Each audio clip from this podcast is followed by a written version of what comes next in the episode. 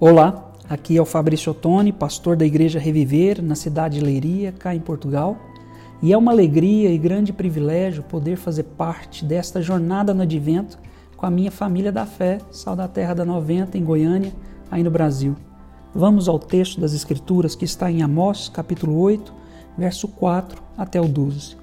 Ouvi isto, vós que esmagais os necessitados e destruís os pobres da terra, dizendo: quando passará a lua nova para vendermos o cereal e o sábado para expormos o trigo, diminuindo a medida e aumentando o preço, e tirando proveito com balanças adulteradas, para comprarmos os pobres por prata e os necessitados por um par de sandálias, e para vendermos o refúgio do trigo? O Senhor jurou pela glória de Jacó: certamente nunca me esquecerei de nenhuma das suas obras não estremecerá a terra por causa disso?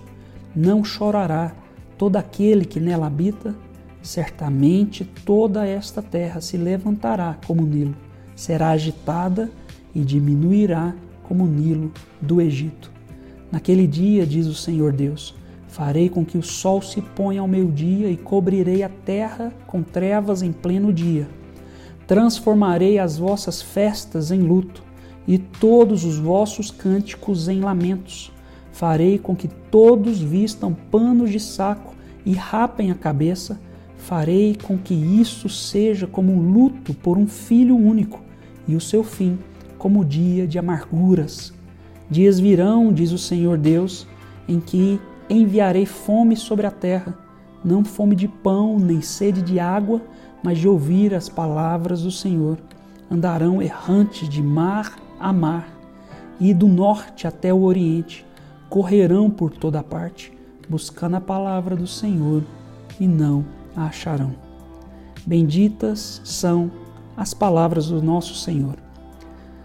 Irmãos, o profeta Amós, cansado de ver tanta injustiça, corrupção, abandono das pessoas mais pobres e o crescimento da religião idólatra no reino do, do norte, Israel, então impulsionado pelo Espírito do Senhor, sai do reino do sul, Judá, onde vivia, e vai ao templo situado em Betel e profere entre sermões, poemas e visões toda a insatisfação de Deus e o seu juízo também contra Israel. Uma das características que mais me chamam a atenção na sociedade israelita naquela altura, olhando para, para este texto, era o crescimento da religião em contraste com a piedade, com seus cultos idólatras em exponenciais e suntuosos templos, com cerimônias recheadas de requintes e sincretismo pagão, magníficas festas e sacerdotes muito ricos. E os mesmos que participavam nesses ritos cultuais majestosos praticavam injustiças contra o pobre e cometiam toda espécie de atropelo ao direito de qualquer cidadão que ali vivia. É muito importante essa reflexão ao fazermos um paralelo com os nossos dias atuais. Queridos, em Cristo, o pecado do seu povo, o nosso pecado foi perdoado. Mas volta e meia somos tentados a usar de nossos recursos e posição para coar um mosquito e engolir um camelo, como se diz.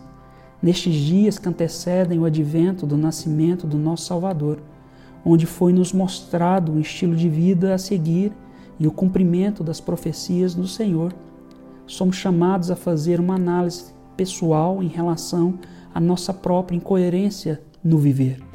Com os olhos no menino Emanuel e o coração à espera do Senhor dos Senhores, Cristo Jesus, que virá e que de uma só vez acabará com toda injustiça e desigualdade, caminhemos por esta jornada no advento, com nosso coração quebrantado, entendidos que somos voz de denúncia Somos voz profética e voz da proclamação do Evangelho do Reino, este reino inaugurado por Cristo, que é sim justiça, paz e alegria no Espírito Santo.